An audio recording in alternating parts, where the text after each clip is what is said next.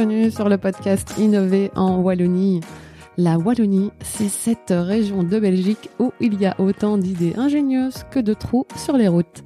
Je suis Sarah Tillens, chargée de communication pour Innovatech. Au quotidien, on aide les entreprises à développer des innovations techniques. Au travers de ce podcast, je pars à leur rencontre. Bonjour à toutes et à tous. Alors aujourd'hui, même si c'est peut-être pas la saison au moment où le, podcast va sortir, euh, moi je pense qu'il n'y a pas de saison pour manger euh, des glaces. On va parler des glaces, des crèmes glacées aujourd'hui, car je suis euh, avec le directeur général des glaces Franklin, des glaces qui commencent à être vues un peu partout en Belgique.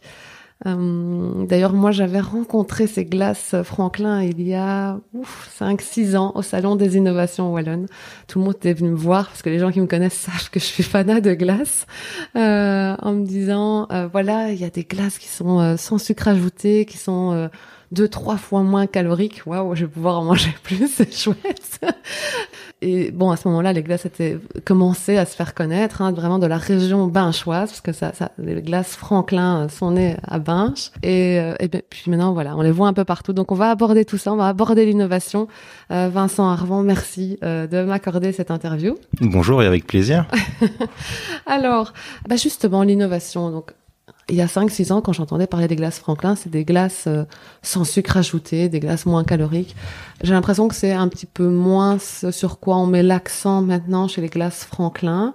Alors il y a aussi des innovations en termes de goût parce que vous faites des glaces, j'avais vu à la crique, à la bablute, au spéculoos, au sirop de liège, alors très belge tout ça, et, des glaces évidemment traditionnelles, hein, vanille ou, ou chocolat, etc.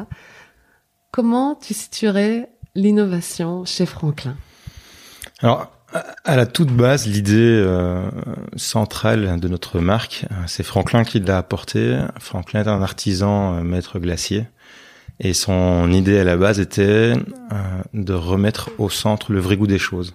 C'est-à-dire que le sucre était tellement utilisé, et même de plus en plus à tort et à travers dans l'alimentation et, et, particulièrement dans la glace, qu'il avait décidé en fait de le retirer parce qu'il estimait qu'il il écrasait en fait le vrai goût des choses, tellement il prenait de la place dans le goût. Et donc en le retirant, il allait pouvoir remettre au premier plan en fait le vrai goût des ingrédients naturels, authentiques, artisanaux qu'il utilisait. Et à partir de là, en fait, retirer le sucre d'une glace, c'est un petit peu comme retirer l'huile d'une mayonnaise. On enlève de la matière, du goût, de la consistance. C'est toute une émulsion qui s'en va.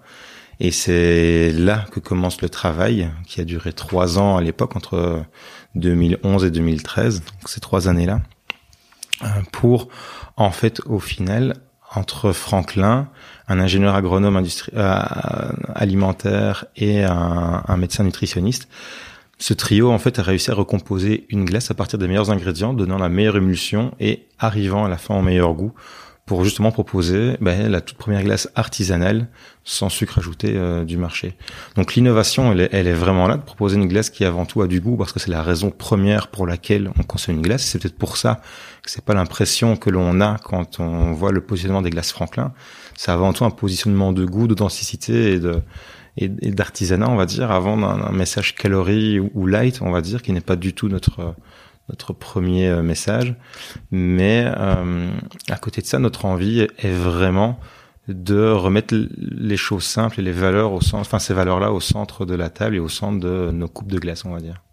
Et, et d'ailleurs, il suffit de les goûter pour s'en rendre compte que le goût est vraiment là. Donc on n'a pas l'impression d'avoir une glace qui n'a justement pas de goût, alors que souvent bah, on veut rajouter du sucre pour, euh, tu sais, attirer. Beaucoup de glaces, c'est comme ça. Soit on rajoute de l'air, soit on rajoute du sucre, soit on rajoute de la crème. C'est vrai, non, dans la concurrence. C'est un petit peu notre euh, notre combat à nous, entre mhm. guillemets, c'est de euh, pousser les gens à, à s'étonner de goûter une glace Franklin et d'avoir. on fait énormément de dégustations, donc on connaît ce retour. On a énormément de gens qui à la première dégustation, on dit tiens, c'est surprenant. On sent moins le goût euh, du sucre. On sent bien le goût de l'ingrédient, mais on sent moins le goût du sucre. Elles sont moins fortes, moins écœurantes, on va dire, que les glaces habituelles. Et ces mêmes clients, quand on les revoit quelques semaines après et qu'ils ont pris l'habitude de consommer nos glaces, ils nous avouent en fait que quand ils reconsomment les glaces d'avant, donc des glaces traditionnelles sucrées, on va dire, qu'ils sentent à quel point le sucre Mhm. leur agresse un petit peu les, les dents, le palais, le goût, et à quel point ça en est écœurant. Je prends toujours cette analogie-là. En fait, il y a quelques années, il y a peut-être dix ans de ça, on consommait un café euh, classique, un café filtre, et on mettait du sucre dedans avec du lait, et on le buvait comme ça. Aujourd'hui, on choisit un café d'origine qu'on va moudre minute et qu'on va euh, boire ben, tout frais, sans rajouter de sucre et, et de lait, parce qu'on veut vraiment avoir l'arôme pur et l'arôme le plus vrai, le plus le plus Mhm. authentique possible. Si vous rajoutez du sucre dans ce café, vous n'allez plus avoir la finesse des arômes que vous viendrez de moudre à l'instant. Eh bien, notre glace, c'est un peu la même philosophie, c'est de dire, on vous propose de redécouvrir un goût qui est peut-être plus léger, moins, moins fort, moins, peut-être moins écœurant pour certains ou, ou moins sucré, mais qui au final est le vrai goût des choses et quand on le retrouve est beaucoup plus plaisant et beaucoup plus doux, en fait, que ce à quoi on était formaté ou habitué. C'est vrai qu'on est formaté euh, au sucre ou à ce qui va cacher le goût. Je, je l'ai testé aussi dans le thé. Tu vois, on parle de café. Je suis une buveuse de thé, mais c'est vrai que maintenant, à chaque fois, les gens me disent, tu veux un sucre dans le thé? Non, non, surtout pas. J'aime vraiment sentir le, goût- le goût des choses. Donc c'est, il y a encore un apprentissage à faire là-dessus. La pense. glace est un petit peu en retard, en effet, euh, dans son marché par rapport à d'autres marchés. Le thé est un excellent exemple aussi. Ouais. Euh, les, les jus de fruits ont été les premiers à le faire avec le sans sucre ajouté Ouais. aussi. Et puis la, la tendance de consommation aujourd'hui, on est on est sur des tendances même pour les charcuteries, moins de sel, moins de graisse. Pour la consommation aussi, notre, consommation quotidienne, on regarde de plus en plus les valeurs nutritionnelles. D'ailleurs, l'éducation des consommateurs a largement évolué en termes de repères, en termes de valeurs nutritionnelles ou en termes de déclaration d'ingrédients. Et c'est là où, euh, en tant que pionnier sur ce marché, on commence à être entendu, à être reconnu, à être apprécié de ces consommateurs. Mais la glace est en effet encore largement en retard à cause de la dominance de très gros acteurs mondiaux et industriels qui fait qu'on a encore un petit peu du mal à sortir du lot et à être reconnu pour ce que nous sommes. Et donc cet argumentaire finalement du euh, moins de sucre que vous mettez moins en avant, est-ce qu'il y a quand même des clients qui sont vraiment touchés par ça? Est-ce qu'il y a une cible qui consomme de la glace Franklin? Comment comment vous analysez ça cette, cette cible client par rapport euh, C'est à ce bonne, positionnement? c'est une bonne question. Alors, on- on n'a pas une définition nette et pure parce que ce sont toujours de toute façon des regroupements ou des, des amalgames un petit peu que l'on fait suite à des études marketing. Mais en tout cas, cette cible de consommateurs qui aujourd'hui veulent manger plus près de chez eux, donc qui favorisent le circuit court, qui veulent manger plus sain, donc qui veulent manger euh, quelque chose qu'ils connaissent, qu'ils savent d'où cela vient ou comment cela a été fait, euh, qui veulent manger plus léger ou en, de manière alignée avec leurs valeurs aussi. Donc on, on le ressent dans, très fort dans le bio aujourd'hui, on le ressent très fort dans la consommation durable. Eh bien, c'est un petit peu ces consommateurs-là aussi qui se tournent vers Franklin aujourd'hui, qui veulent consommer de manière identique quelque chose qui est plus soucieux aussi de leur environnement, de la répartition des richesses aussi. On n'est pas une grosse multinationale, donc notamment le lait, euh, on le paye directement à nos agriculteurs via une coopérative qui les rémunère à leur juste valeur et on paye Mhm. ce lait beaucoup plus cher que ce que paierait un industriel sur de gros volumes. C'est un choix que l'on a fait, mais encore une fois, on veut avoir un impact positif sur notre environnement et on veut pas le réussir aux dépens d'autres. Euh, et si on réussit un jour, encore une fois, parce qu'on est encore une petite société qui doit encore justement euh, se battre pour pour, pour continuer à grandir et à survivre. Euh, donc je pense que c'est un petit peu cette population qui de plus en plus aujourd'hui se conscientise de sa de son impact sur sa propre alimentation mais aussi sur son environnement, euh, ses enfants, sa famille et, euh, et aussi la nature qui nous entoure. Et donc les innovations, c'est ça aussi dans tout ce que vous allez pouvoir faire, c'est de tourner autour de de ces valeurs finalement de de nutrition, de de local, de Tout à fait. Et on, on va encore mettre euh, beaucoup plus d'importance là-dessus dorénavant. Euh, on est assez jeune hein, maintenant dans, dans l'entreprise et on veut vraiment être acteur de, de, de cette évolution que le monde est en train de vivre à notre échelle, bien entendu. Et euh, l'année prochaine, en fait, nous allons sortir. C'est un, un long travail que nous avons euh, sur lequel nous avons réussi à aboutir cette année. Nous allons sortir en fait les premières glaces artisanales Nutri-Score A. Donc le Nutri-Score A est quand même une, je vais pouvoir en manger plein mais une c'est preuve. Alors, en, en termes de calories, ça plus ou moins la même chose, parce qu'on avait un taux de calories qui était déjà, euh, qui était déjà euh, assez bas. Mais on a rendu cet aliment encore plus, on va dire, nutritif. Il sera riche en fibres, en protéines, euh, qui est déjà un grand point en avant. Toujours avec ce lait frais qui vient directement des fermes et qu'on pasteurise nous-mêmes. Mais en plus de ça, notre packaging sera dorénavant uniquement en, en carton, euh, donc plus du tout de plastique dans notre packaging, et il sera entièrement biodégradable et compostable. Ah. Et donc ça, c'est un lancement que nous effectuerons petit à petit au courant de l'année prochaine en remplacement de nos packs actuels. Et donc encore une fois, c'est un choix qui ne va pas dans le sens de la rentabilité et d'une diminution des coûts, parce que c'est plus cher évidemment d'acheter ce genre de, de formule. Mais encore une fois, on ne veut pas avoir une réussite aux dépens d'autres personnes ou de notre environnement. Au contraire, on veut justement montrer qu'on est capable de le faire à notre échelle et que si nous on le fait, entre guillemets, beaucoup d'autres peuvent le faire. Alors toi, euh, Vincent Arvon, comment tu es arrivé chez Franklin? C'est quoi ton historique derrière? Donc, à la base, euh, donc je parle beaucoup de Franklin, mais à la toute base en 2011, c'est une rencontre entre deux hommes et donc vous savez qu'on est euh, de Binge euh, et ça se passe évidemment autour du carnaval de Binge. Et Franklin avait en fait rencontré mon père, comme ça peut se faire autour d'un verre. Ils avaient discuté lors d'un carnaval.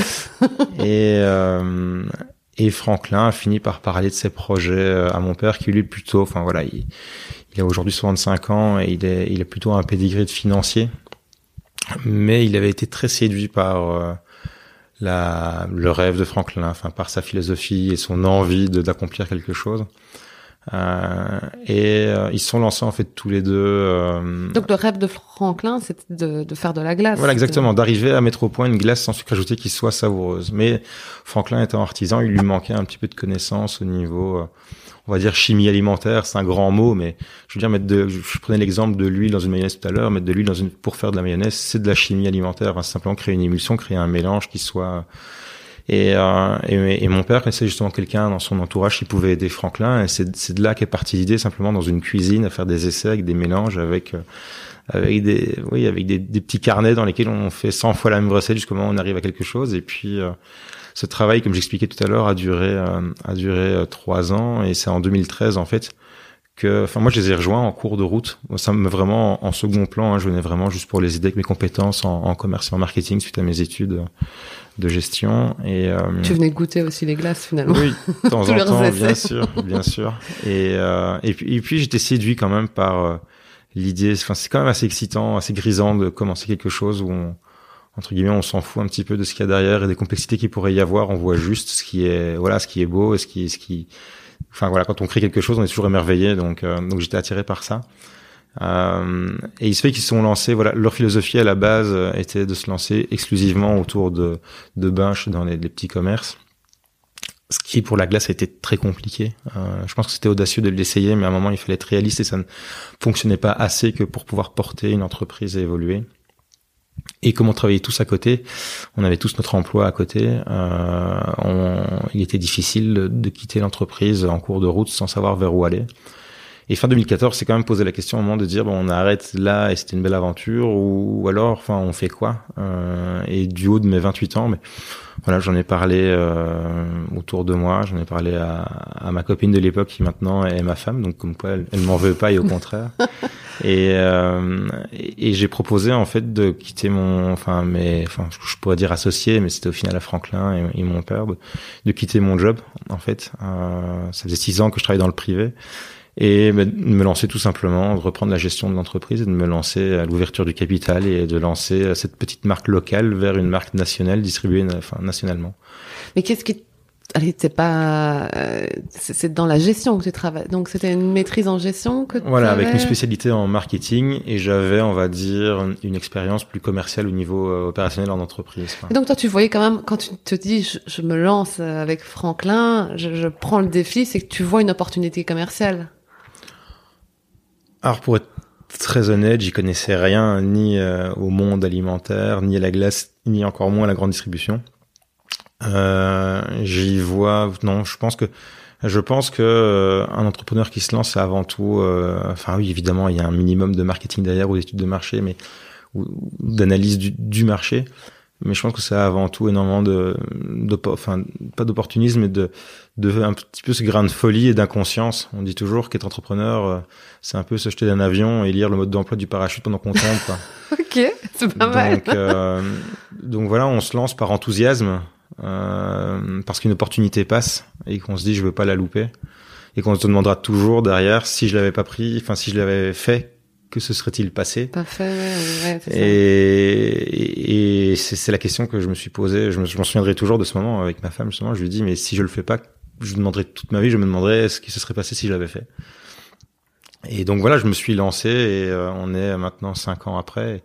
Et je le regrette pas. Maintenant, on me dit toujours si tu le, enfin si ça se représentait, est-ce que tu le referais? La réponse est oui. Mais évidemment, avec cinq années d'expérience et cinq années de maturité en plus en gestion d'entreprise, je referais plein de choses différemment. Mais c'est aussi comme ça qu'on apprend. Et, et, je pense que le métier d'entrepreneur amène aussi énormément d'humilité parce qu'on doit beaucoup se tromper, on doit défendre quelque chose, quelque chose chèrement, mais qui parfois le lendemain n'est plus n'est plus vrai, n'est plus juste ou, est faux. On doit recommencer sur autre chose constamment, constamment se remettre en question. Donc, rien ne semble acquis, vrai ou permanent. Il faut euh, constamment tout refaire, tout réinventer. Et, et donc au final, ben, c'est une, une, quête perpétuelle en fait, notre entrepreneur, ce qui est très éprouvant. Ouais, c'est ça, c'est plus fatigant que ta vie d'avant.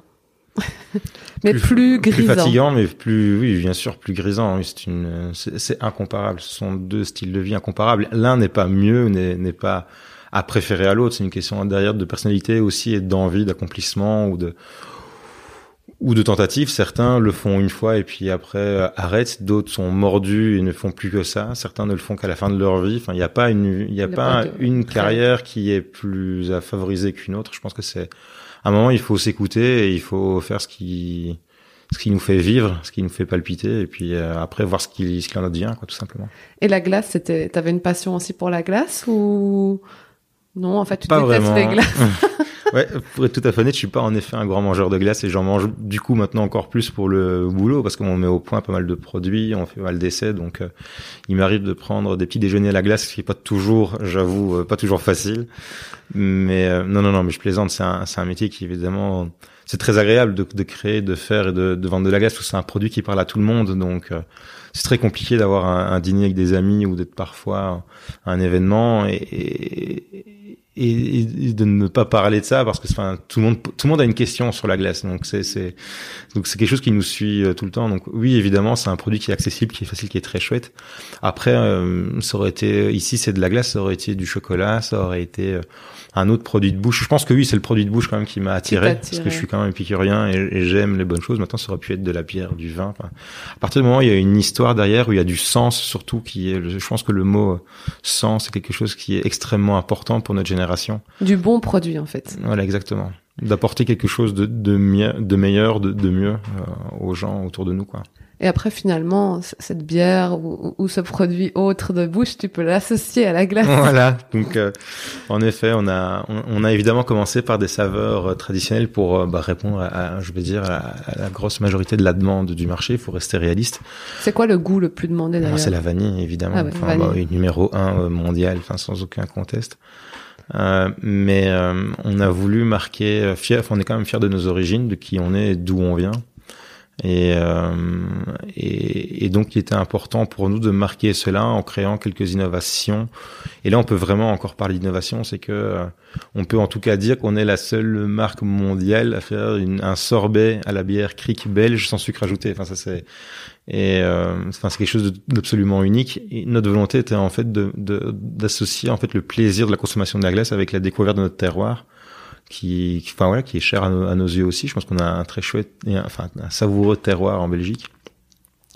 Et donc c'est pour ça qu'on a été voir dans notre démarche, encore une fois, d'acteur local, on a été voir la brasserie La Binchoise, euh, via Bruno de Gorin, qui est son, son maître brasseur, avec qui on s'entend très bien et qui quelqu'un d'extrêmement qualifié dans son métier. Encore, encore un épicurien, je vous le cache pas. On s'entend très bien entre nous. Et, euh, et c'est un entrepreneur aussi, donc il était très sensible à notre projet. On lui a rien promis en termes de volume ni en termes de succès, mais il a été séduit par par l'innovation, par le grain de folie qui nous habitait, par les étoiles qu'on avait dans les yeux. Et, et puis voilà, il nous a suivis. Et puis maintenant, ben, d'un batch de 200 litres de bière, on est maintenant à près de 1000 litres de bière quand on fait une production. Et, euh, Bruno, on est, ravis. Et puis on a, enfin, on a beaucoup de plaisir évidemment à collaborer sur ce genre de produit. Donc c'est quoi vos différents goûts euh, Donc, euh, un a, peu particulier, un peu belge On a fait, euh, on, on, a eu énormément d'innovations ces dernières années, mais on s'est un petit peu emballé. Donc on essaie un petit peu de réduire, de réduire, enfin, voilà, de, de, de répondre, un petit, de, rester un petit peu plus sur les produits les plus les plus demandés, parce qu'à un moment on ne peut pas non plus avoir un nombre incroyable de, de saveurs. Mais en, termes de saveur belge, on a donc ce sorbet à la crique qui est fait de 35% d'une bière crique que l'on a produit nous-mêmes. Donc c'est important de comprendre qu'on crée d'abord l'ingrédient primaire avant de faire notre produit fini. Là où un glacier classique et que je ne critique pas, hein, ils font de très bons, enfin chacun fait de très bons produits aussi. c'est toute la passion que l'on met dedans est propre à chacun. Euh, lui disposera directement de ses ingrédients en fait, mais nous, tout ce qui contient du sucre ne peut pas être utilisé. Donc la bière, on a dû la développer nous-mêmes. Pareil, notre glace au spéculoos, typiquement, mais notre spéculoos, on a dû le mettre au point nous-mêmes. Donc on a trouvé les épices à spéculoos qu'on a sélectionné, notre propre farine, et euh, on a mis au point le biscuit. Et seulement une fois qu'on a mis au point notre propre biscuit, qui est encore fait aujourd'hui dans, des ateliers à la Louvière, donc dans notre région, chez un pâtissier boulanger, euh, on a créé notre glace spéculoos à partir de ce biscuit qu'on avait mis au point. On a une glace bablut aussi qui est, qui est le, petit caramel beurre salé typique de la côte belge, qui est un élément important aussi de notre euh, petite gastronomie euh, sucrée. Et là, de nouveau, sans sucre, ou le cuberdon, c'était aussi plein de sucre. Tout à fait. Mais donc là, à partir de là, on retravaille à partir, on va pas donner tous nos secrets non plus, mais, mais, on arrive à faire du caramel sans sucre aussi, évidemment, à partir de notre technologie, celle qu'on a développée. Euh, on utilise exclusivement des ingrédients d'origine naturelle, donc euh, on, diabolise souvent les édulcorants, mais il y a vraiment une distinction à faire entre les édulcorants d'origine naturelle, comme la stevia qu'on utilise par exemple, qui est une originaire d'une plante. Le maltitol est, issu du maïs, il est utilisé dans tous les plus grands chocolats sans sucre du marché, même des, grands chocolatiers. Euh, et, et l'érythritol qui va arriver aussi qu'on utilise, qui est un, un édulcorant qui, qui vient, qui est extrait de fruits. Donc euh, on a on a cette philosophie de pas forcément choisir à chaque fois le moins cher. Je reviens toujours dessus, mais c'est un critère déterminant aujourd'hui euh, dans, dans, un choix de consommation aussi malheureusement, euh, et surtout quand on vend à travers la grande distribution. Je pense que c'est important que les gens comprennent. J'apprécie notamment beaucoup une démarche comme c'est qui le patron qui, qui joue à cahier ouvert par rapport à un prix et où les gens peuvent choisir la rémunération juste par rapport à un produit. On n'est pas là en termes de de transparence, on n'est pas à leur échelle et on n'a pas leur structure, mais en tout cas, on a euh, ce même souci de pouvoir à chaque étape accorder euh, euh, la juste rémunération ou le juste choix par rapport aux produits qu'on utilise. Ouais, parce que finalement, quand tu es en grande distribution, quand voilà, je pense que vous êtes chez Carrefour par exemple ou, d'autres. Tout à fait, oui voilà, les gens pourraient aussi s'attacher au prix. Alors, vous n'êtes pas euh, x2 par rapport à vos concurrents, mais vous êtes un peu plus cher, peut-être. On a beaucoup travaillé dessus ces dernières années, et, et, ça, il faut l'admettre euh, en accord avec nos partenaires distributeurs. Et, et là, je veux vraiment euh, les mettre en avant. C'est vrai qu'ils sont souvent décriés. Oui.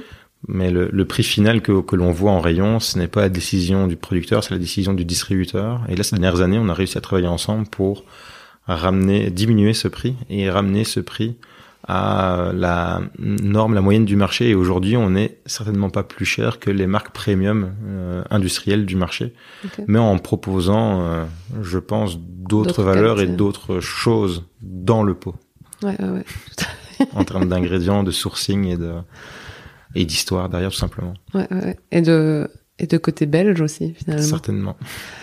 Euh, mais donc, quand toi tu reprends euh, les rênes en 2015, c'est ça Tout à hein? fait mais par où tu débutes? Enfin, Qu'est-ce que tu fais? Comment tu te lances Je me souviens de ce premier jour, bah déjà euh, pas très loin parce que c'était dans le bureau euh, chez moi, dans mon appartement. Enfin pas de pas de bureau rien. Hein, on partait vraiment. Euh.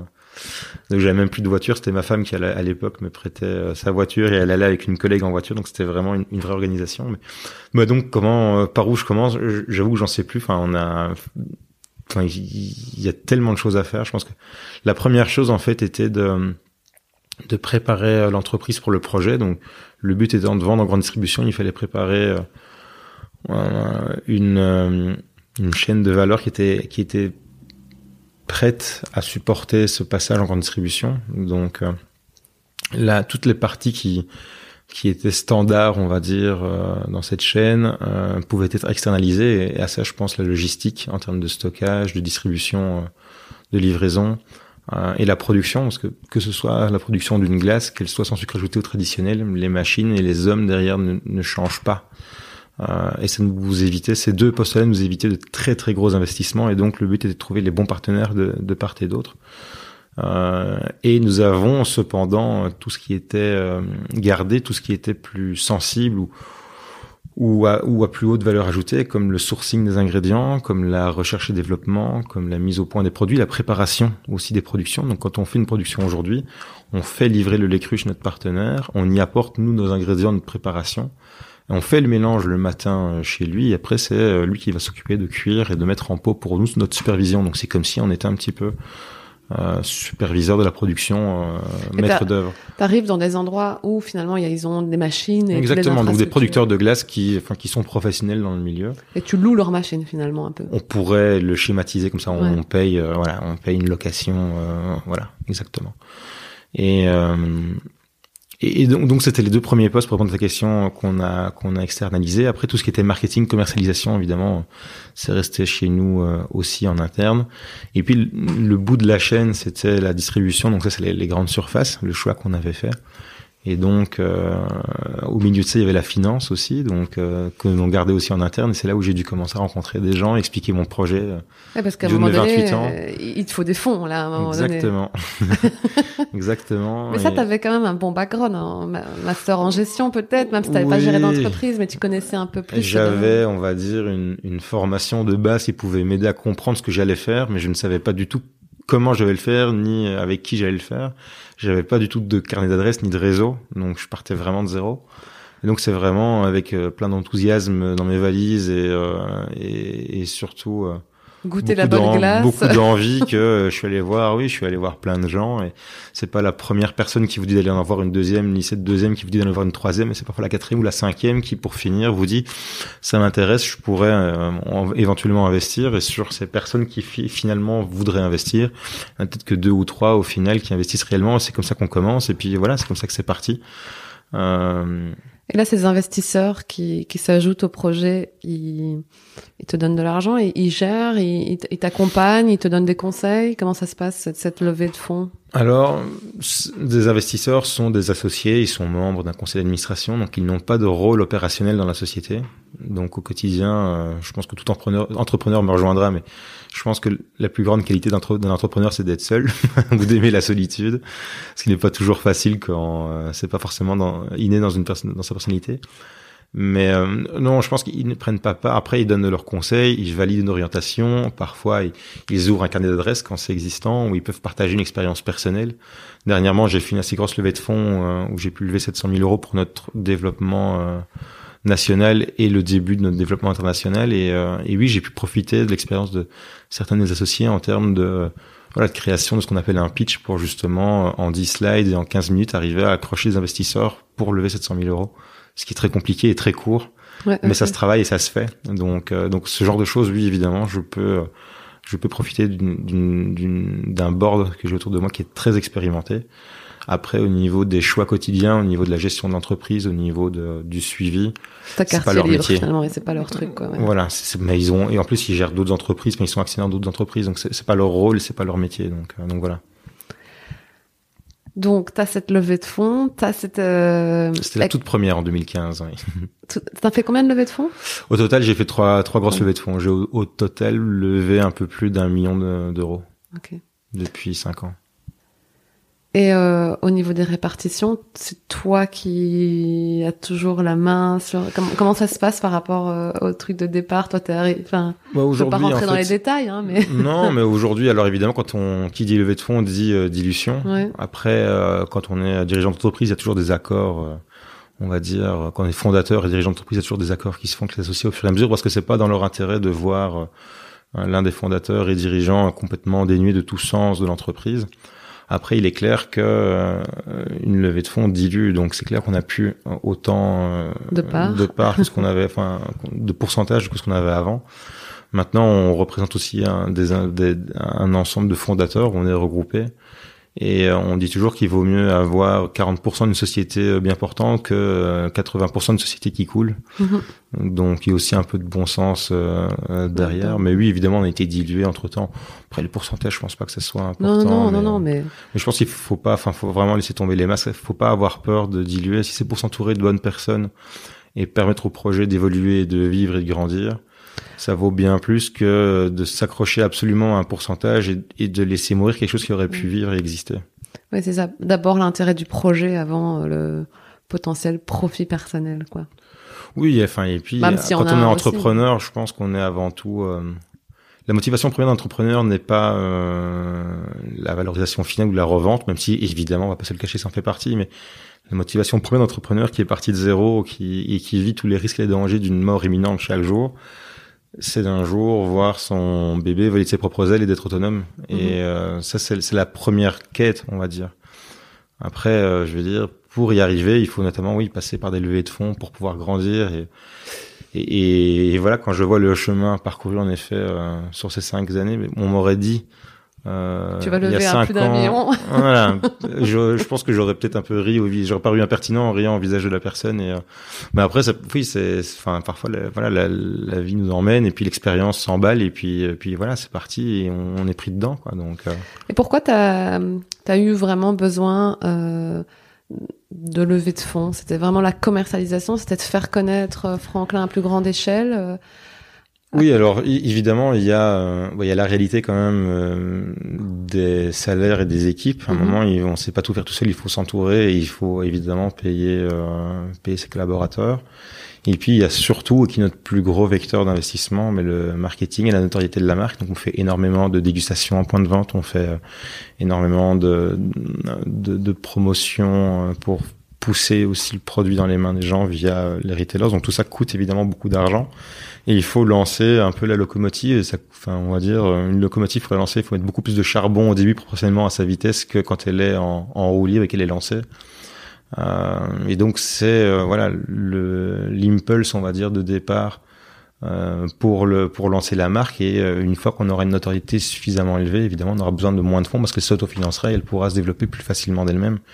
Mais pour l'instant il est évident que aucune société d'ailleurs ne peut se lancer sans avoir besoin de fonds pour grandir plus vite pour aller plus vite. Euh, t'as as un besoin aussi de grandir de grandir vite dans ce milieu de cette dans le milieu de la glace, dans le milieu de la distribution. Oui, parce qu'à un moment on est vendu chez des distributeurs et si on ne montre pas qu'on évolue, qu'on grandit qu'on accélère, d'autres prendront la place ou alors eux n'attendront pas. Donc euh, c'est la réalité mhm. du monde, elle est euh, impitoyable, mais c'est comme ça. ouais, et puis euh, moi c'est vrai que pour être un peu fanat de glace, je peux te dire qu'à chaque fois que je passe dans un magasin, je regarde le rayon. Je, je, crois, je crois que je le connais assez bien en général les, les rayons des glaces il y a toujours des nouveaux acteurs, des acteurs qui apparaissent, des, des glaces artisanales qui apparaissent dans la grande distribution, qui disparaissent, puis des acteurs un peu plus internationaux qui, qui, qui font leur entrée aussi. On ne pensait pas du tout qu'ils allaient arriver sur ce terrain-là. Donc, oui, tu as un besoin de de, de, bouger des allez de, de, de faire ta place là-dedans. On est petit mais il faut pas faut faire attention à pas se laisser euh, complètement couler et marcher dessus. Donc il faut se battre et se débattre constamment. Enfin je pense que c'est le rôle de tout entrepreneur euh, sur un marché. Je pense que c'est assez euh, agressif comme comme rythme de travail on va dire parce que c'est constamment constamment se débattre sur un marché qui, bah, qui ne vous a pas attendu et qui ne demande pas après vous qui peut très bien vivre sans vous. Mais quand vous voulez que vous croyez en ce que vous faites et que vous voulez euh, le faire survivre et au-delà le faire vivre et évoluer, eh bien, il faut en effet euh, passer par là et surtout un marché comme la glace où quand on sait qu'un acteur représente 50% du volume, il faut euh, justement être à la fois patient mais très persévérant et insistant. Ce qui nous réussit plutôt bien jusqu'ici. Et donc ce marketing, parce que évidemment c'est un gros point chez chez vous, hein, ce marketing. Comment toi tu l'as abordé au fur et à mesure des années Qu'est-ce que donc tu as peut-être revu le packaging, tu as revu euh, l'image, le, site, euh, les dégustations. Comment tu as mis ça en place petit à petit euh? Tout part en fait à la base d'une d'une réflexion pour exprimer aussi clairement que possible ce que nous avons à, proposer. Donc, ce qui est notre idée du retour au plaisir des saveurs authentiques, du goût authentique. et à partir de là, on, on, voulait aussi avoir une glace qui avait une image relativement premium pour représenter la qualité des ingrédients et de la recherche qu'il y avait dedans. Donc tout ça s'exprime par un, une forme de packaging, par un type de design sur ce packaging, euh, par euh, le choix des ingrédients. Et puis après, à partir de là, eh bien, on, on, a commencé par des choses simples en marketing, dans tout ce qui est euh, ce qu'on appelle le above the line, donc tout ce qui se voit par le par le client. Donc on a commencé d'abord par des des relations presse tout simplement, donc présentation dans des rédactions de ce que l'on fait. On a eu euh, d'excellents retours d'ailleurs. On a eu beaucoup de, de publications lors de notre lancement parce que c'est un sujet qui, qui touche euh, aussi les lecteurs et les consommateurs d'aujourd'hui. Euh, on a commencé par faire des dégustations, ce qui est, je pense, le plus important pour un produit de bouche, c'est de faire goûter aux gens et leur expliquer ce que c'est. Et, et, euh, et, ces dégustations ont justement un impact très fort et très positif en termes de, de vente pour un produit euh, comme le nôtre. Donc on, ça, tu vois était vraiment ravis. Dégustation. Oui, oui bien sûr, bien sûr.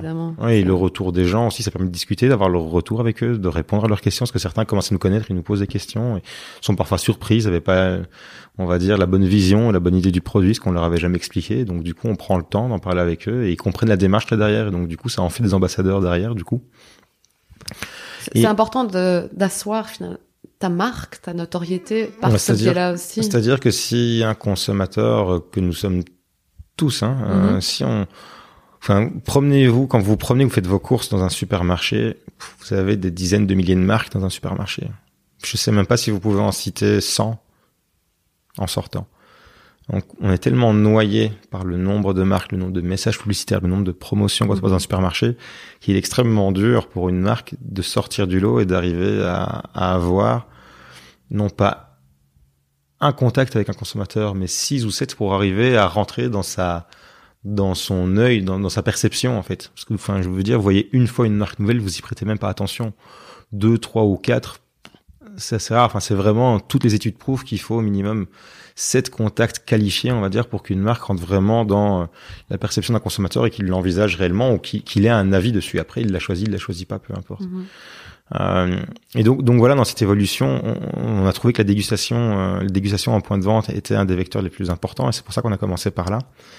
Puis après, il était aussi important d'investir dans ce qu'on appelle le merchandising. Donc, d'avoir mon premier collègue a été un commercial qui venait en haute saison euh, mais tout simplement passer dans les magasins, faire tomber les produits euh, de la centrale d'achat, sensibiliser les managers de rayon aussi, parce que c'est pas parce que vous avez un accord avec une centrale que les produits tombent automatiquement. Donc euh, le chemin commence là, dès, la, dès le départ, dès la mhm. base. Et puis une fois qu'ils sont en magasin, il faut les mettre au bon endroit, les mettre correctement, les rendre visibles. Enfin, vous voyez. Enfin, et seulement après, il faut que le consommateur le voit si le travail est bien fait. Et ce dans je ne sais pas combien de points de vente. Donc il y a énormément de travail derrière.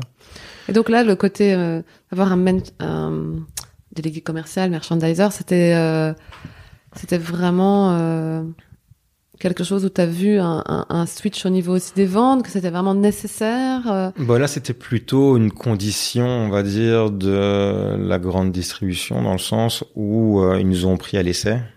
Et là, vous avez trois mois pour montrer que votre produit est accepté dans les magasins et qu'il se vend. Ok. Donc tu as, trois mois de, tout faire là. Vous pouvez pas faire tout tout seul. À un moment, euh, il faut rester réaliste. Et donc, euh, oui, j'ai pris un commercial à un moment pour m'aider et pour m'assister sur ce développement. Mm-hmm. Euh, et donc, c'était la première chose. Et puis, on a commencé petit à petit à faire un petit peu digital via Facebook, via Instagram. On a investi un petit peu là-dedans, mais pas non plus des sommes folles parce que c'est compliqué pour nous en fait de voir le lien pour un produit surgelé, de voir le lien entre un contact digital et et une vente derrière ou un contact physique avec le produit. Donc, on n'a pas voulu trop investir non plus dans, dans, dans ce, de ce domaine. Euh, et, euh, et ensuite, on a eu, enfin, après les choses ont évolué, hein, la société a grandi. Euh, on a on a fait grandir chacun de ces segments en termes de d'utilisation de commercial, de RP, de on a, on a évolué sur l'événementiel aussi, c'est là où j'ai recruté Bérénice, qui est maintenant dans l'équipe et qui s'occupe de tout le volet événementiel et en même temps euh, suivi des équipes d'animation. Donc on recrute nous-mêmes une vingtaine d'étudiants par saison que l'on forme et que l'on fait travailler euh, tous les vendredis et samedis, à qui on offre un job euh, à vendre de la glace, à faire manger de la glace. C'est assez sympa. Et donc là, là, là, tu vends la glace où? Dans les magasins, donc les dégustations. Ah oui, c'est toujours dans les magasins. Oui, oui, bien sûr. Donc on a une vingtaine de personnes qui tournent dans les magasins, euh, qui, qui, qui, viennent, enfin, qui sont nos ambassadeurs en fait. Ok, ok, ok. Et qui vont faire découvrir nos glaces euh, dans les magasins.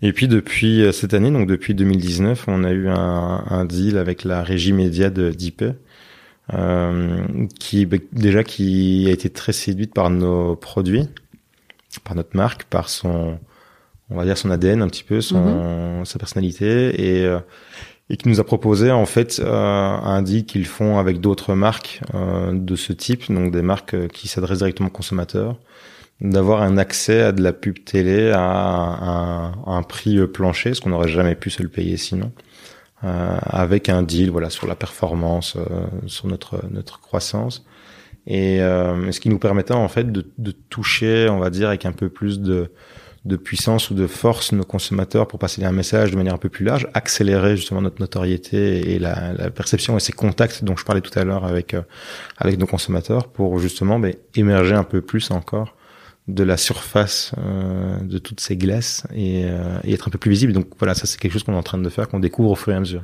C'est comme ça que vous vous retrouvez sur euh, TF1, enfin en décrochage belge de, de ouais. pub TF1, quoi. Exactement. Oui, oui, moi j'ai. C'était une bonne surprise. Ah oui, non, mais j'ai vu après, je pense après un JT ou une très très bonne heure. Waouh Et je pense que la publicité est même d'ailleurs passée deux fois de suite. je ne sais pas pourquoi, mais elle est passée deux fois de suite. Et là, je me suis dit, waouh, quelle image pour Franklin. euh, c'est vrai que ça, mine de rien, ça a un super impact. Est-ce que, du coup, tu vois directement aussi des, des impacts ventes ou ça reste de la notoriété et... Alors, ça reste de la notoriété. Une notoriété se construit d'année en année. Mm-hmm. Ça, c'est sûr. Maintenant, évidemment, ça peut avoir un impact sur les ventes, mais je pense que Enfin, encore une fois, c'est une question de bon sens. Quand vous êtes derrière votre télé et que vous voyez une pub, c'est pas pour ça que le lendemain vous achetez le produit en magasin. Donc, enfin, c'est pareil pour Franklin, il faut pas se leurrer. Par Mhm. contre, quand vous voyez à la télé une marque que vous ne connaissiez pas et qui apporte des valeurs euh, qui répondent à vos attentes, vous avez envie d'essayer. Vous allez oublier la première fois, vous allez la voir une deuxième fois, vous allez ah ben tiens, j'ai envie d'essayer. Et quand j'ai besoin Puis vous allez la voir en magasin, voilà, ou alors vous allez la voir en magasin parce qu'elle est en promo, ou vous allez la voir lors d'une dégustation, vous allez dire, bah, tiens, c'est la pub que j'ai vue, je vais la Mhm. goûter, je vais l'essayer, etc. Donc oui, ça joue évidemment. Maintenant, on cumule toujours euh, une action télé avec une promo, avec une dégustation, avec du merchandising à l'avance pour que tous les ingrédients soient bien présents. quoi. Et, euh, et, donc voilà, il est impossible de dire quelle est la l'impact d'un élément ou d'un autre sur une croissance ou sur des ventes, mais il est clair que ça ne peut pas faire de tort que du contraire, et que c'est surtout pour la télé quelque chose qui doit se compter sur plusieurs années pour vraiment euh, rentrer dans l'esprit euh, des consommateurs belges qui nous associent bien aux valeurs que nous voulons faire passer, et ça, ça ne se fera que par la répétition des contacts. Et donc tout ce qui était euh, réseaux sociaux, parce que mine de rien, aller un Instagram qui, fait beaucoup de, allez, de, bien à certaines marques justement où on peut faire, euh, on peut faire beaucoup de choses avec de la glace euh, aussi en termes d'image, etc. C'est pas là, c'est pas spécialement quelque chose que vous voulez activer. euh? Alors ça pourrait, maintenant c'est une question d'opportunité euh, aussi. Je pense que certains euh, seraient euh, d'accord avec ce qu'on fait, d'autres pas. Donc encore une fois, on ne sait pas tout faire. Malheureusement, c'est fait de choix. Le seul gros souci que j'ai avec Instagram et Facebook, parce que maintenant c'est euh, C'est ensemble. c'est la même société exactement. C'est, ce sont en fait leurs algorithmes qui Ouais, sont ouais, maintenant extrêmement exclusifs et qui coûtent très cher maintenant pour toucher une Tout cible. Euh, donc il est clair que l'Instagram d'il y a euh, 3-4 ans n'est plus l'Instagram d'aujourd'hui. Euh, que encore une fois, si j'avais un produit qui se, qui se vendait en ligne, il pouvait s'expédier par colis. Euh, je pense que j'aurais beaucoup plus investi là-dedans, voire Mhm. même exclusivement. Mais que dans- de notre côté, pour un produit qui se vend en rayon de manière très traditionnelle, encore une fois, euh, derrière de la glace, c'est très compliqué de la vendre autrement que en supermarché ou dans un surgélateur. En tout cas, de manière rentable. Ouais. Euh, c'est euh, très compliqué en fait aujourd'hui d'allouer de grosses sommes à ce genre de médias, même s'il faut quand même être présent et le faire vivre euh, avec notre réalité. Mais c'est très compliqué d'allouer de grosses sommes dans dans ce dans ces médias parce que euh, ben voilà parce que ça coûte très cher parce que euh, derrière il on, on- on- ça coûte très cher pour toucher certaines personnes et, et même si le ciblage est meilleur euh, il est très difficile encore une fois de voir le lien que l'on aura entre un contact et une vente Ouais. derrière Que tu l'as plus en, en direct quand les gens font déguster, quoi. Tu vois Exactement. directement. euh, Voilà. Alors on pourrait dire la même chose, enfin pour tout à fait on pourrait dire la même chose de la télé alors, enfin pourquoi tu fais de la télé? Mm, alors que c'est, mm, mm. c'est, enfin de la télé c'est tuer une mouche avec un, un boulet de canon, hein, on est d'accord, enfin. Mais euh, mais après c'est une question de d'opportunité de ratio euh, nombre de personnes touchées versus le prix. Euh, et le ratio que l'on a ici avec la télé n'a rien à voir avec ce qu'on pourrait avoir Instagram au même prix. Donc euh, donc voilà. Ok. On va pas rentrer plus dans les détails, Oui, mais, non, mais- pour dire au moins que je, je suis pas totalement incohérent et que ça a été évidemment réfléchi euh, derrière. Bon, après, comme tout entrepreneur, et comme je dis toujours, ce que j'aime rencontrer des gens et challenger un petit peu ma vision, et j'ai la chance de rencontrer pas mal de chefs d'entreprise ou de personnes qui sont euh, bah, largement reconnues dans ce qu'elles font. Euh, je demande toujours, enfin, prouvez-moi que j'ai tort, je ne demande pas mieux. Tout à fait, Euh, Ça qui est intéressant, l'échange contradictoire, pas juste l'échange qui va dans le sens. Euh, Et comme tu Et, dis, euh, chaque jour on apprend ce qu'on pensait hier peut changer demain et Oui, oui, tout à fait. Après, enfin, c'est fait de choix, mais enfin, jusqu'à aujourd'hui, personne ne m'a encore dit euh, tu te plantes complètement dans ce que tu fais. Alors il y a toujours moyen d'améliorer, de faire mieux, de faire autrement. Ouais, mais, bien sûr. mais, mais voilà, je suis constamment en tout cas à la recherche, à la rencontre de personnes qui peuvent me, me faire évoluer sur la manière de voir les choses ou de faire évoluer l'entreprise. Euh, parce qu'on, comme je dis encore une fois, qu'en entrepreneur, on est très seul, donc il faut faire attention à ne pas euh, se parler à soi-même, qu'on dit parfois euh, de manière imagée en marketing. Et pas non plus de prendre le premier conseil venu et de. euh, Non, non, évidemment. Bon, après, il faut avoir, c'est toujours un- un- une question d'esprit critique, de connaître son sujet Ouais. aussi minimum à la base et, et toujours de bon sens. Hein. Je crois que c'est le premier allié d'un, d'un Mais ça, tu, ça, tu l'apprends aussi après après cinq ans. Je veux dire, quand tu commences euh, euh, les premiers mois, là, tout, tout conseil qui vient, tu pars un peu dans. dans oui, après. On se rattache à certaines personnes, évidemment, Ouais, qui ouais. ou quatre. Enfin, j'ai eu la chance d'avoir vraiment des investisseurs à la base qui étaient euh, vraiment bienveillants, qui voulaient vraiment, qui avaient une, une vie, qui partageaient une vision par rapport à cette entreprise et qui qui ont pu euh, m'aider rapidement à, à clarifier cette vision que j'avais, qui parfois était un petit peu trop brouillon, mais qui, qui m'ont aidé dans ce sens-là à la clarifier, à la professionnaliser. Donc, euh, et puis après, on, enfin, c'est comme du vélo, hein, il faut se lancer. Et puis une fois qu'on est parti, bon, on attrape une vitesse de croisière, et puis les kilomètres se passent les uns après les autres, et puis, euh, puis voilà, on avance comme ça. Et un peu comme chaque entrepreneur, tu as l'impression mais d'apprendre à des vitesses comme si tu faisais des MBA euh, Ouais. chaque, chaque mois, non? J'essaye, bah, c'est très dur de s'en rendre compte, mais on me le dit euh, souvent euh, que, enfin oui, que ce- cet apprentissage, il est, il, il a une valeur inestimable. Mhm. Après, euh, euh, venant de quelqu'un qui est dans le privé, je l'entends tout à fait. Euh, maintenant, euh, quand on est entrepreneur, encore une fois, c'est pas ça qu'on regarde. Ce qu'on veut, c'est que, enfin, quoi qu'il arrive, quoi qu'il- que cela nous coûte, on va dire, on veut, on veut y arriver. On Mhm. veut, euh, encore une fois, que notre projet, parce qu'on parle toujours d'un projet, et pas d'une entreprise et pas d'un, d'une revente, etc. On parle de son projet, on veut qu'il soit réaliste, enfin qu'il se réalise, pardon. Et, euh, et, et donc, on, on, enfin, je veux dire, on, on s'en fout de ce qu'on a vraiment appris, de ce qu'on a avancé, ou de ce qu'on pourrait faire après avec ce bagage-là. Donc, Ouais, on c'est est, vraiment on est, voilà, on est dans l'optique de euh, d'y arriver. Et je veux dire, c'est très dur de prendre ce recul-là pour se dire, bah oui, c'est génial, tant mieux, j'ai tout gagné. Enfin non, c'est bien, mais ce qu'il faut, c'est que ce Franklin, voilà, euh, cartonne, c'est ça maintenant, et toujours qui est la priorité pour toi, quoi. Peu Mm. importe. euh. Oui, voilà, parce que je veux vraiment. En fait, cartonne. Après, je peux pas décider à la place du marché euh, si ce produit a fonctionné ou pas. Après, je suis convaincu qu'il a plein d'atouts. euh, enfin, après tout ce que j'ai cité, je pense qu'il y a quand même Ouais, plein de choses sensées pour dire que que ça fonctionne. Surtout que les nouvelles recettes qu'on va mettre sur le marché petit à petit sur l'année prochaine. euh, Et que les tendances sont dans le même 1. sens aussi, non? Oui, oui, carrément. On a toujours un peu Mm. pionnier et précurseur et on essaye Mm. d'appuyer d'appuyer là-dessus. Euh, maintenant, le simple fait que les moi, à, à mon niveau, tout ce que je peux faire, c'est faire en sorte que cette marque soit euh, connue et que les gens en parlent et qu'ils la goûtent. Après, euh, la suite, mon but évidemment de faire avec Damien qui, euh, qui a remplacé Franklin maintenant euh, les meilleurs produits possibles et, et Damien a vraiment fait un fantastique travail cette année-ci. Enfin, il, il a vraiment été euh, incroyable d'arriver Il met au point dans- les glaces, lui. voilà, tout à fait. Donc il a pris la relève de, de Franklin, il l'a depuis le mois de février, et, et très vite il a mis le, le pied à l'étrier, euh, ce qui est quand même pas facile, reprendre une section dans une, une- la succession d'un fondateur dans une petite société euh, en cours d'année avec les productions, puis euh, remettre à zéro euh, tout le cadre de la recette pour euh, pour recréer quelque chose de totalement nouveau. Donc il avait de très solides compétences déjà à la base.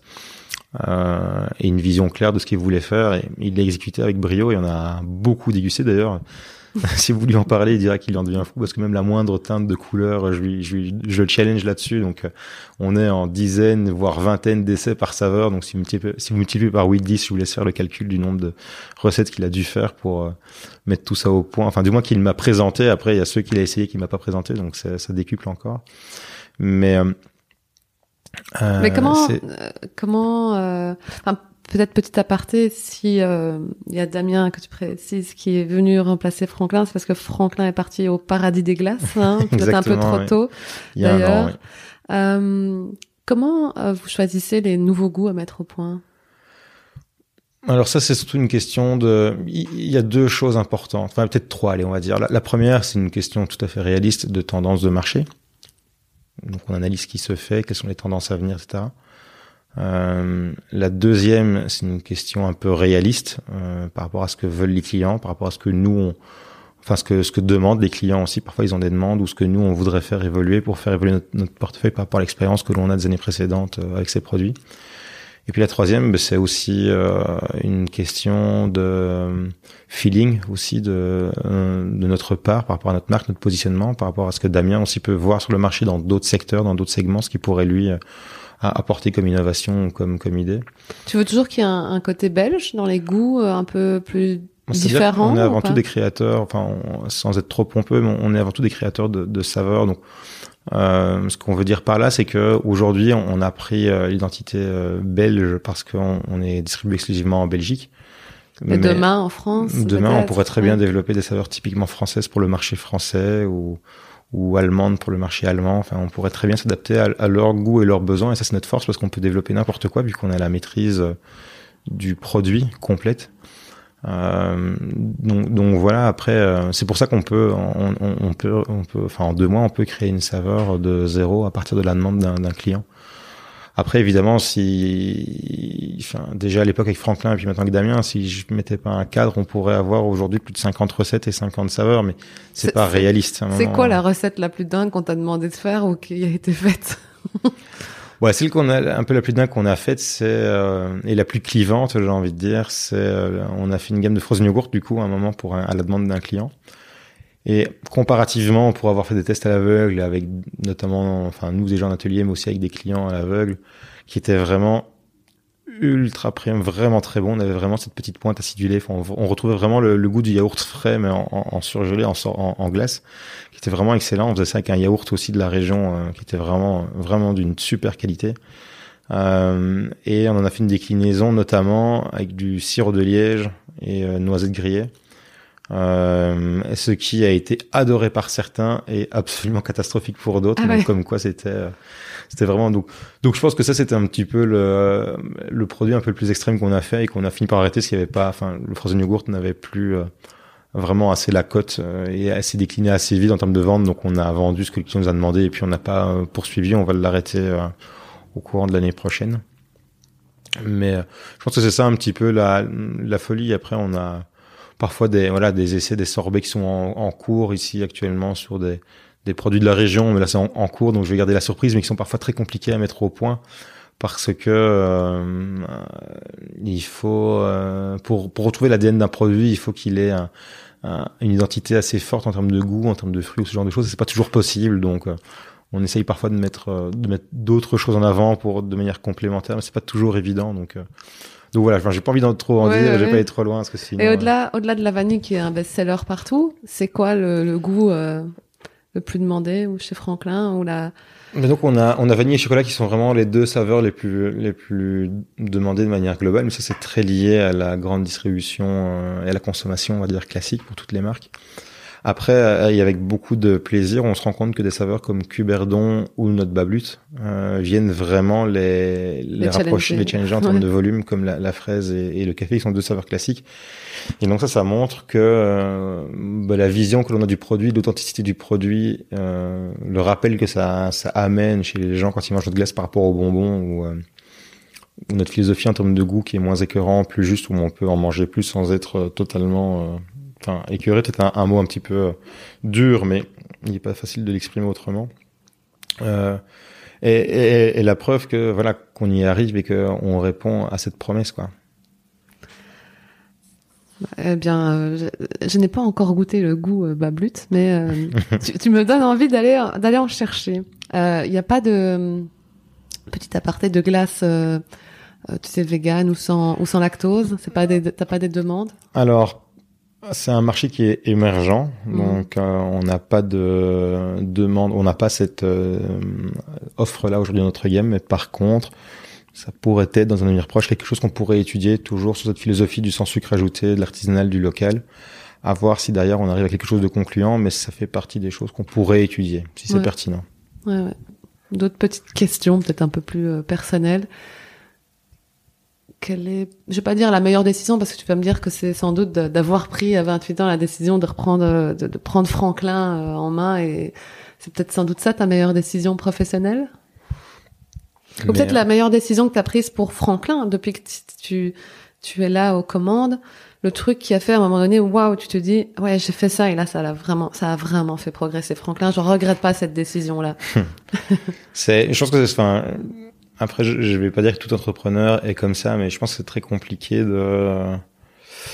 En fait, on voit, on peut toujours se retourner et voir le chemin qu'on a parcouru, mais on n'y prêtera jamais autant d'attention que à regarder le chemin qui est encore devant nous. Ouais. Pour parler toujours un peu en métaphore, pour faire un peu comprendre ce que je veux dire. Donc, donc oui, évidemment, je suis conscient d'avoir euh, fait évoluer cette entreprise, d'en de, d'en avoir été moteur et de et d'être une un acteur vraiment central dans son évolution entre celle d'il y a cinq ans et, et maintenant. Mais enfin, on, on, voit toujours tellement euh, ce qui est encore à accomplir, les dangers qui nous guettent. C'est quoi qui te fait le plus peur ou qui t'empêche de dormir peut-être parfois?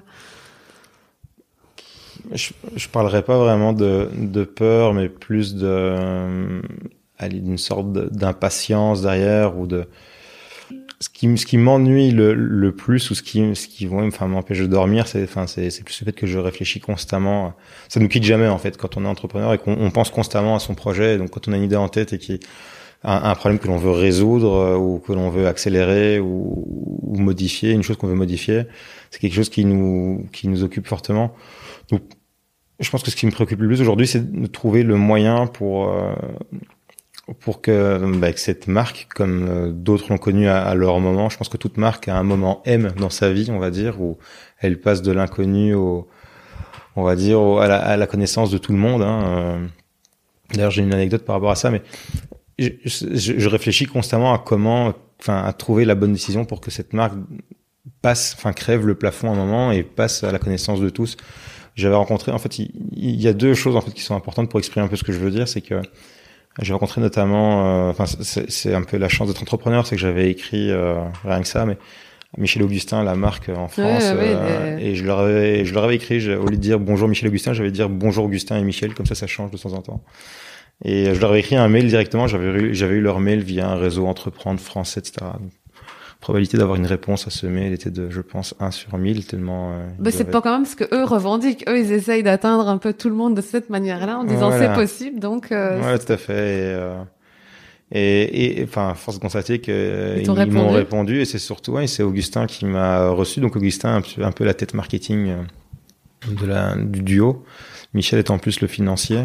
Et, euh, et en gros, je lui ai demandé, mais qu'est-ce qui a fait à un moment que votre marque euh, qui a commencé, ben, enfin comme toutes les marques, hein, ouais, tout petit, à la euh... base, qu'est-ce qui a fait qu'à un moment elle a été portée à la connaissance euh, de tous.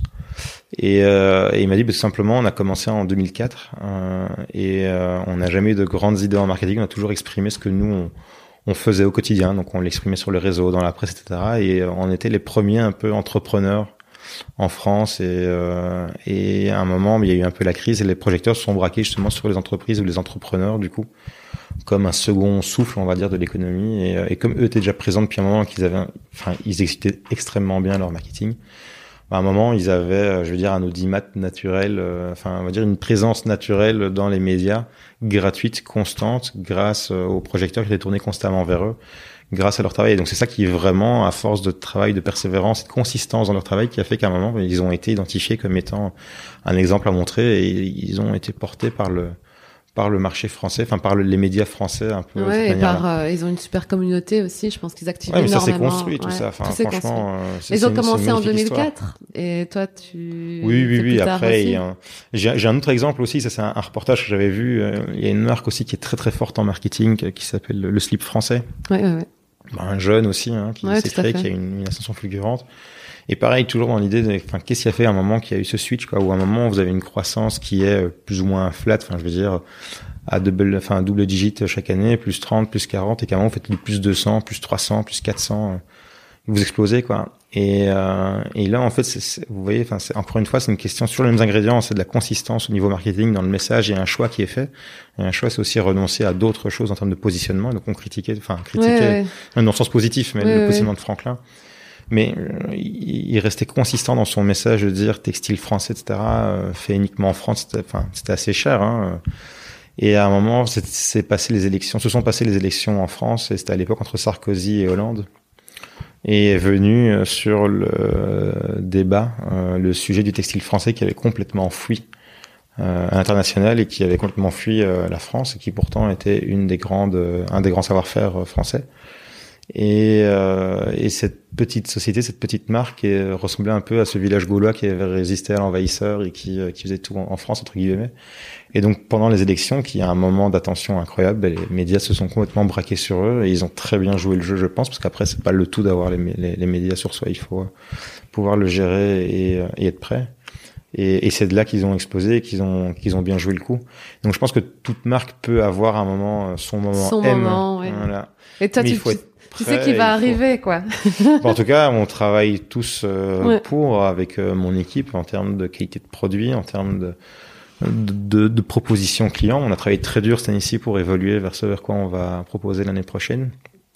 Et puis c'est aussi beaucoup de, de travail auprès de nos clients, nos distributeurs, pour leur faire comprendre notre évolution et notre notre vision pour qu'ils voient aussi vers où on va et qu'ils gardent confiance en notre évolution et qu'ils continuent à nous à nous mettre en avant.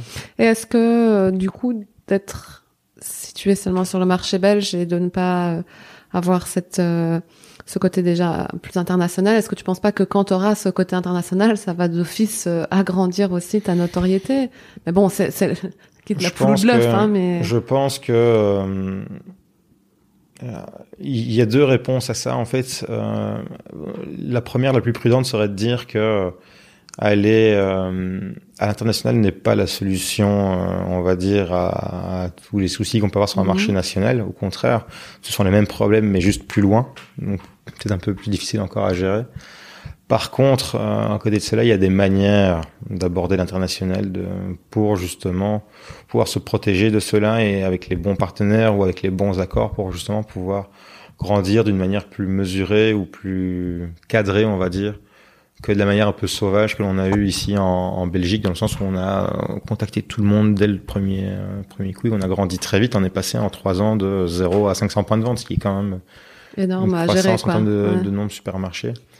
Euh, donc, donc voilà, après, euh, il y a cette idée de vouloir le faire et de vouloir bien le faire, et le travail qu'on a fait cette année-ci va dans ce sens. Après, euh, ça peut aussi euh, attendre Ouais, un an de plus, mais ça viendra au bon moment, mais en tout cas, ce sera dans le but de l'évolution. Et la meilleure chose que tu as apprise en cinq ans? Ouais, enfin ce que j'ai le plus, enfin ce que j'ai appris, ou ben, c'est déjà ça, à, à me connaître, à me découvrir. Je me suis moi-même découvert des capacités. Enfin, je veux dire, la plus grande certitude que l'on a quand on est euh, à la tête d'entreprise, c'est qu'on qu'on gère ce genre de projet, c'est qu'on doute de tout. On est sûr de rien.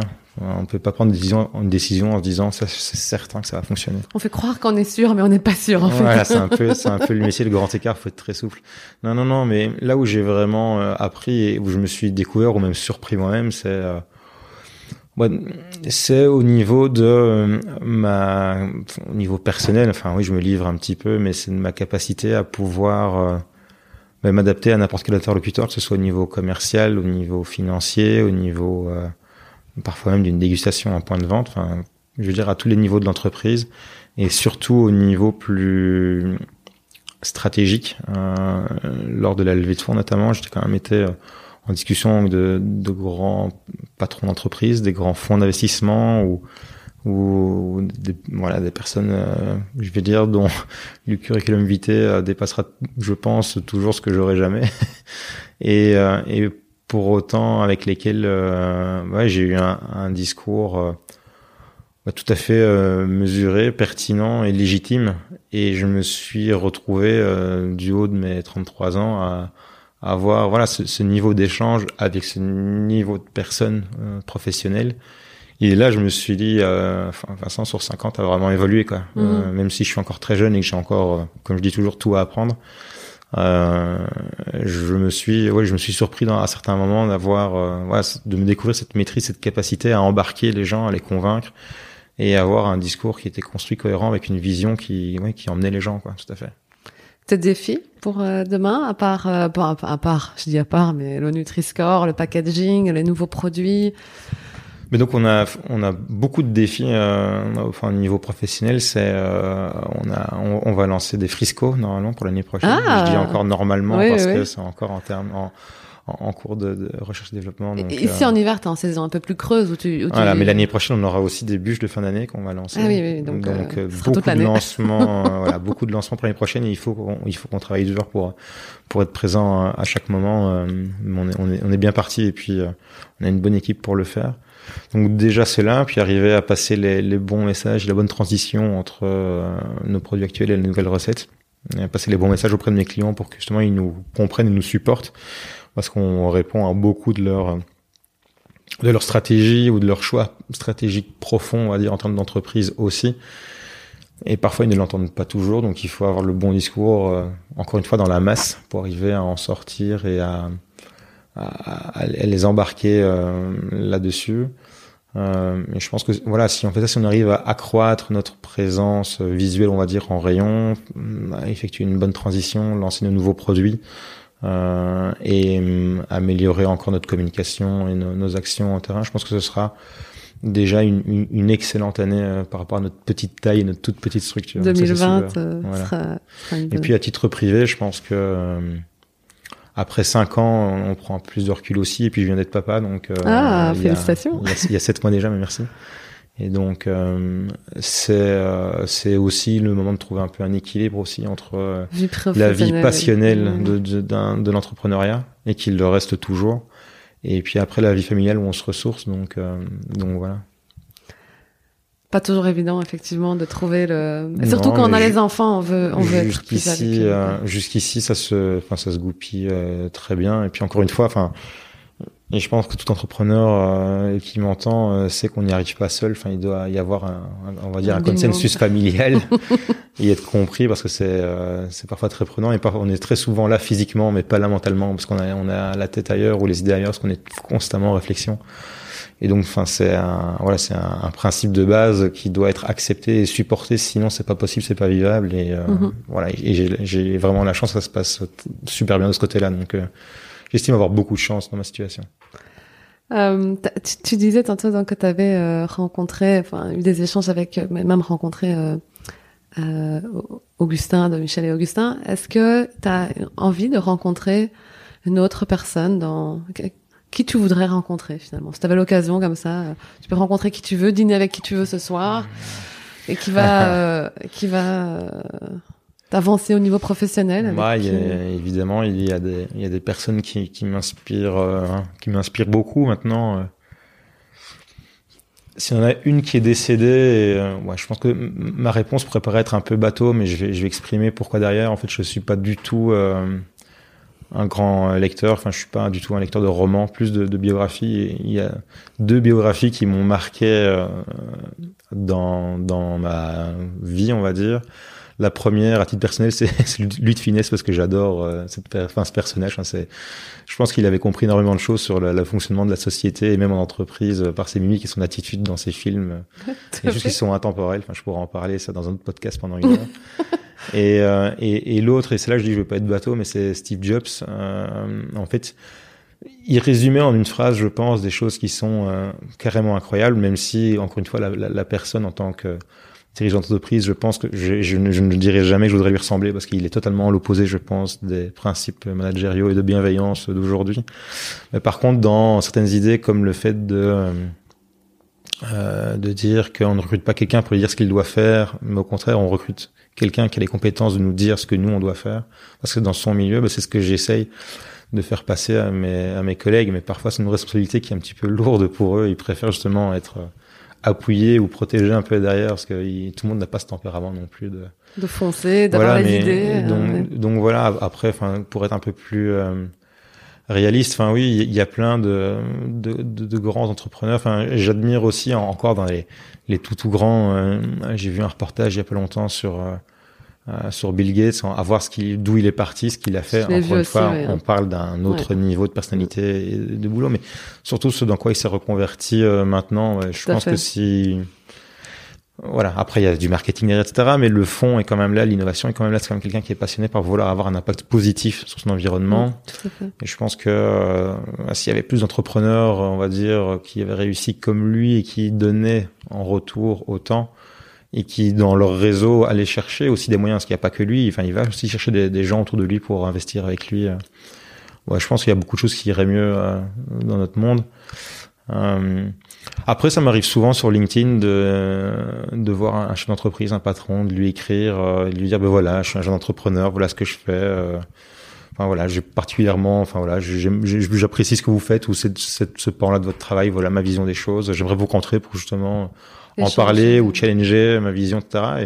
Et, et bien souvent, euh, j'ai des retours positifs parce que euh, derrière, je pense qu'il y, y a, beaucoup de gens très qualifiés qui ont bossé très dur dans leur, dans leur vie, qui sont, qui ont de grosses responsabilités dans des grosses entreprises aujourd'hui qui, à un moment de leur carrière ou de leur vie, ont envie de rendre ou de regoûter un petit peu à l'ivresse de l'entrepreneuriat ou de l'insouciance euh, dans une entreprise et qui se nourrissent aussi en échange de ça. Euh, et, euh, et puis voilà, après ça amène à des rencontres. Enfin, le réseau Entreprendre, typiquement, euh, dont je suis membre aujourd'hui et dont j'ai été lauréat pendant quelques années, typiquement euh, existe typiquement pour ça, où on retrouve 10 millions chefs d'entreprise qui viennent encadrer des jeunes qui, comme moi, n'y connaissent rien, mais qui ont juste l'enthousiasme et l'envie et l'impertinence de vouloir réussir coûte que coûte, et, euh, et qu'ils le font. Mais euh, donc voilà, j'ai pas un nom bien précis d'une personne avec qui euh, je voudrais dîner ce soir si j'avais l'occasion, mais je pense que tout chef d'entreprise qui qui a des valeurs qui ressemblent, enfin voilà, qui, qui qui veut avoir un impact positif sur son environnement euh, je pense notamment à Jacques Cray aussi, euh, qui, euh, qui, est président de l'Union Wallonne des entreprises et qui, qui est Cosecra. Quelqu'un que je suis aussi, que je trouve qui a, qui a le courage, voilà, de dire parfois tout haut ce que les gens pensent tout bas dans une société qui est parfois un peu conformiste et c'est un petit peu, ça correspond un petit peu à notre génération. Et je lui d'ailleurs, enfin, je le connaissais d'une autre, d'une autre vie avant, d'une autre carrière, et donc je lui écris vraiment pour le féliciter, pour lui dire que voilà, j'étais son soutien, enfin, que je, je trouvais très bien ce qu'il, ce qu'il avait le courage de dire et de faire. Donc oui, c'est ce genre de personnes qui m'inspirent. Et puis après, chaque personne, hein, enfin je veux dire, au-delà des personnes qui sont sous les projecteurs, chaque personne qui euh, euh, qui est dans une association de manière locale, etc., enfin a autant de mérite. Ou de chaque personne qui travaille chez soi, chez lui pour le zéro déchet typiquement et qui travaille pour pour consommer plus juste ou plus durable ou plus local, ça mérite autant d'avoir de l'attention. Donc, euh, donc, voilà, enfin, voilà les échanges, ce qui me passionne aujourd'hui, ce qui m'intéresse comme rencontre humaine. Quoi. Eh bien, super. Merci beaucoup pour euh, pour cet échange en tout cas. Merci de m'avoir toi accordé du temps. on n'a pas dîné ensemble, on n'a pas mangé plein de glace. on le fera la prochaine fois en tout cas. Euh, et puis bah, bonne euh, bonne route euh, et, et, vivement que Franklin trouve son moment M. merci, c'est gentil.